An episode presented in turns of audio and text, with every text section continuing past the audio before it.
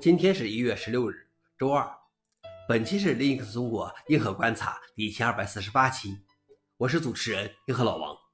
今天观察如下：第一条，AI 女友拥有 OpenAI 的 GPT 商店。OpenAI 的 GPT 商店提供了定制版的 ChatGPT，在该商店中搜索女友，至少会找到八个女友人工智能聊天机器人，包括韩国女友、虚拟甜心、你的女友斯嘉丽等。女友机器人违反了 OpenAI 的使用政策。该公司禁止致力于培养浪漫伴侣关系或执行受监管活动的 GPT。消息来源：QZ。老王点评：AI 聊天机器人可能是解决孤独的方法之一，或者说只是利用人类的痛苦来赚钱的一种方式。第二条是，苹果公司将为欧盟单独推出应用商店。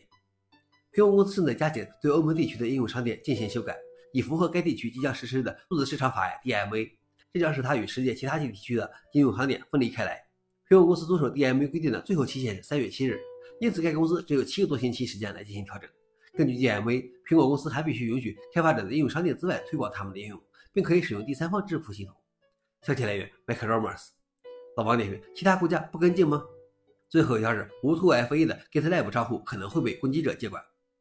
该漏洞源于 GitLab 2023年5月引入的一项变更，该变更允许用户通过二级电子邮件发送密码重置。攻击者可以使用特制的 HTTP 请求，向自托管的 GitLab 实力的账户发送密码重置电子邮件。对于那些没有启用双因素身份验证 2FA 的账户，攻击者无需用户干预就可以接管。这个严重性达到满分十分的漏洞，自去年五月份以来一直被人利用。